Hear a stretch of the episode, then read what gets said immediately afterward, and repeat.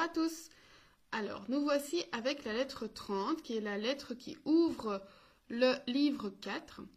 Alors, un contexte particulier parce que vous allez le voir dans, dans cette lettre, on parle d'un personnage qui me fait penser à deux autres personnages dont bah, je vais vous parler juste après.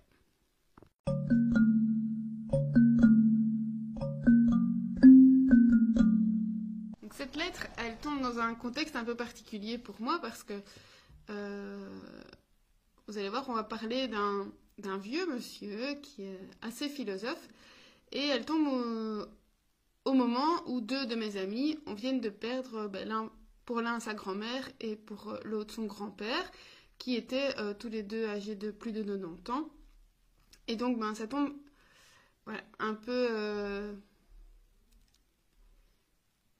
étonnamment, je ne sais pas vraiment le mot, euh, par rapport à cette lettre que j'avais lue hier soir, avant, euh, euh, avant d'apprendre le décès de l'un, je connaissais déjà l'autre.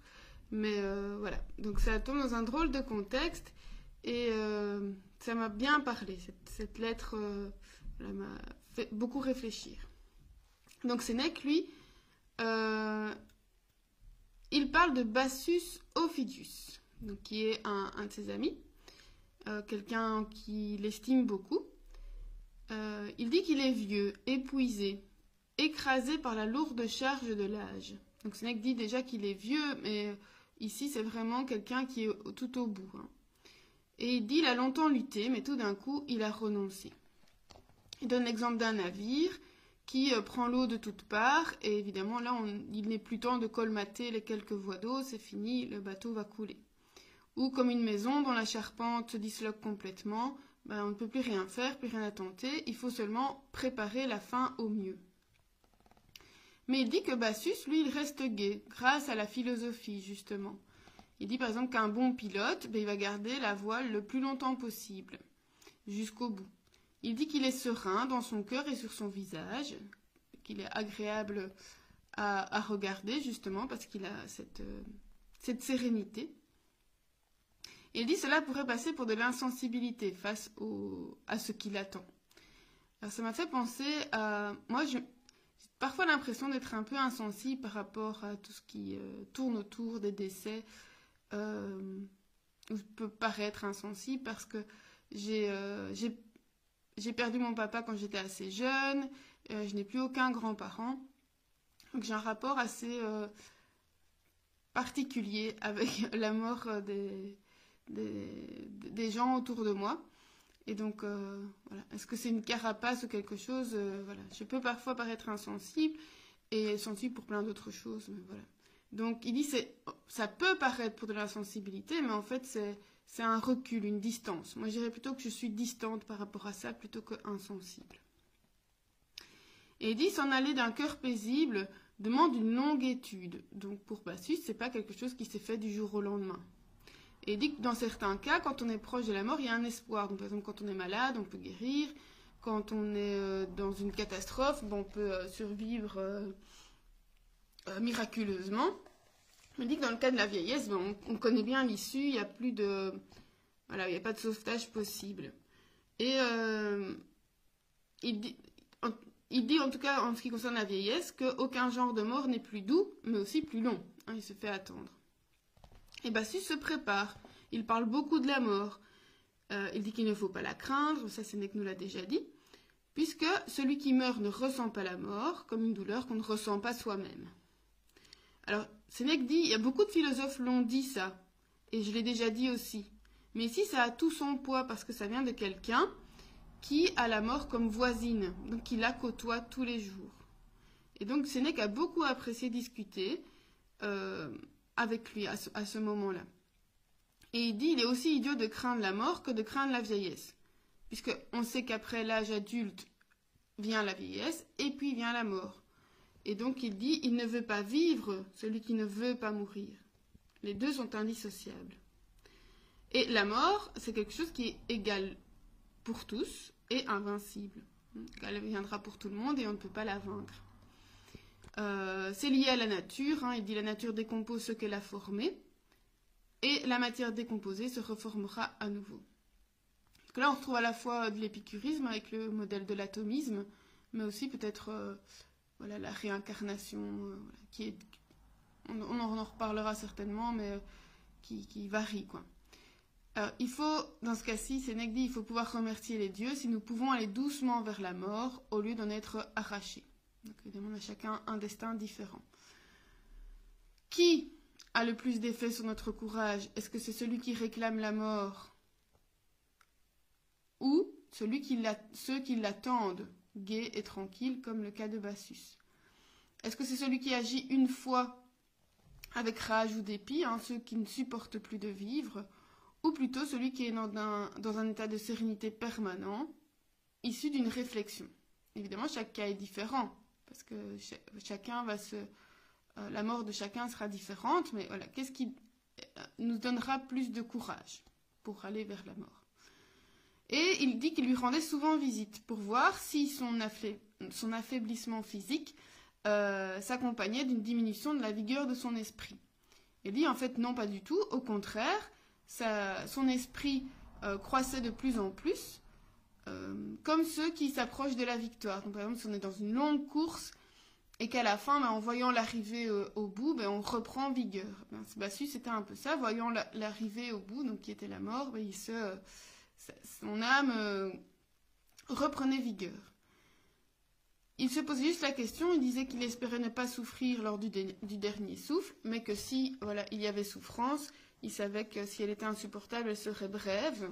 Ça, Sénèque nous l'avait déjà dit aussi. Et que la séparation de l'âme et de son corps se ferait sans douleur. Mais il disait que comme il était vieux, ben, son âme était juste euh, au bord de son corps et que ça se ferait tout seul. C'est pas comme si elle devait s'arracher euh, du corps.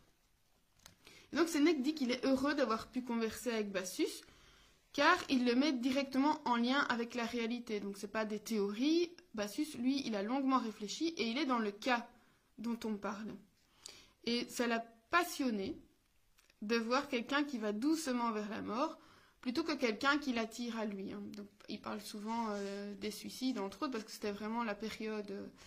Euh, c'est pas que c'était à la mode, mais on sait que c'était une période assez tumultueuse. Et donc voilà, il dit, ça m'a fasciné de voir quelqu'un qui allait tout doucement vers sa mort. Il dit que la mort est toujours proche de nous, et parfois ailleurs que là où on croit. Et donc on en en fait, on en a peur, mais euh, il dit par exemple quelqu'un a peur d'un ennemi, euh, qu'il s'est fait un ennemi à la guerre, et puis finalement que cette personne va mourir d'une indigestion ou euh, d'une maladie.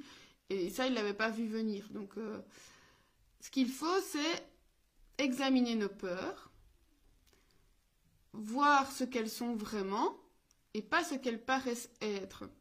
Alors, on peut dire ça pour la mort, on peut dire ça pour autre chose aussi. Hein. Vraiment se dire, bon, là j'ai peur de quoi réellement? Est-ce que c'est de ça dont j'ai peur? Voilà. On va euh, passer à la suite.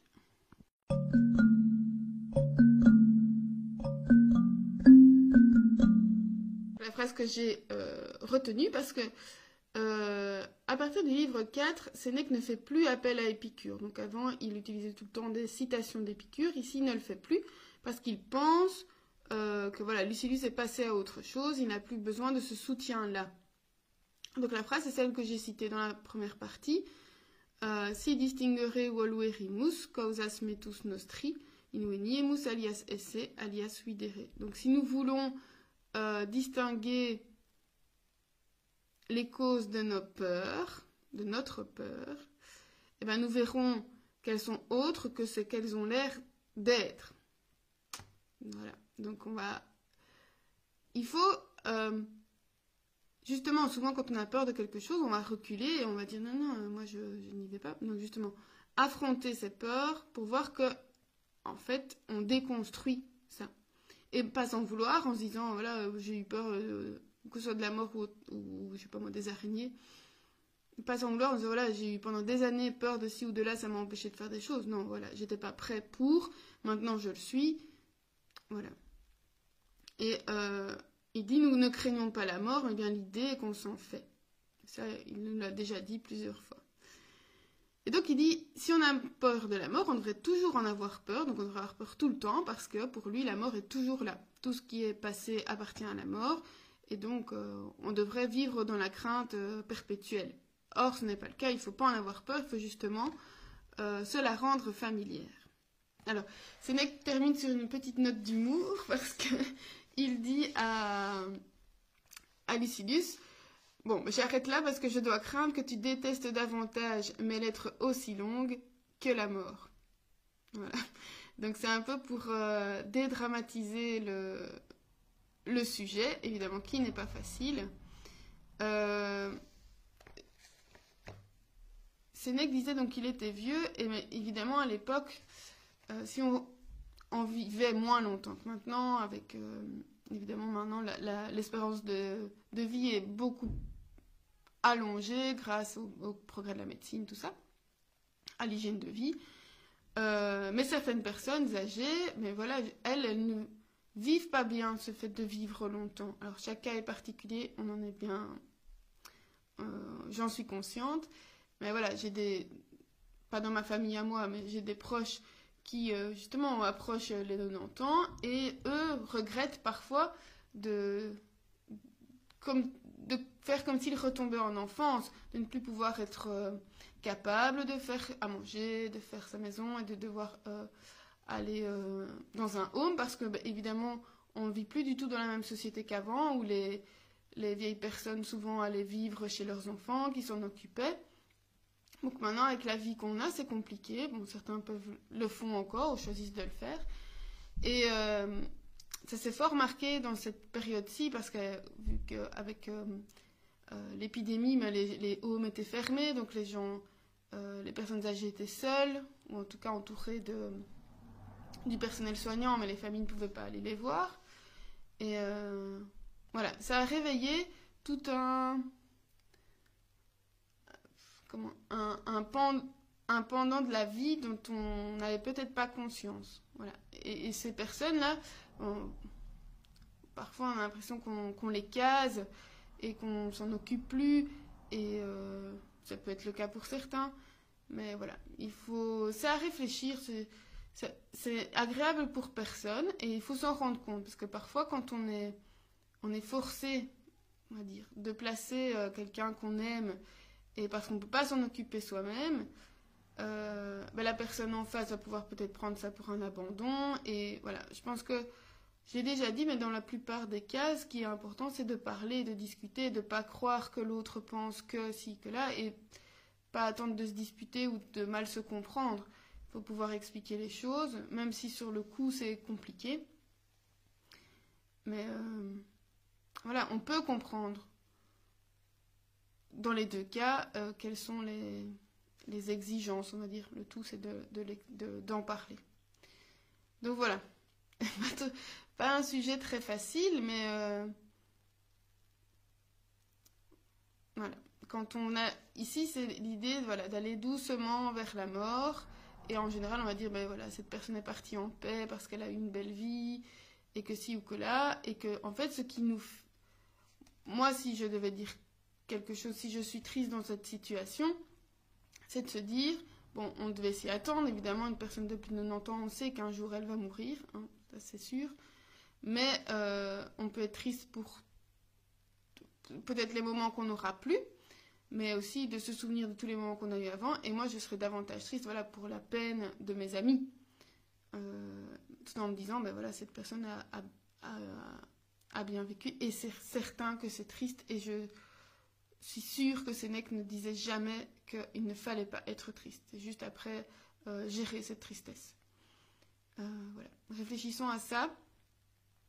Euh, sujet pas facile, surtout quand ça nous concerne. Évidemment, quand, quand Sénèque le dit, hein, quand c'est des théories et qu'on discute et que voilà, c'est facile de mettre sur papier ici ou là. Mais quand ça nous concerne directement, voilà, c'est plus compliqué. On se retrouve demain pour la lettre 31. Euh, d'ici là, portez-vous bien ou à l'été.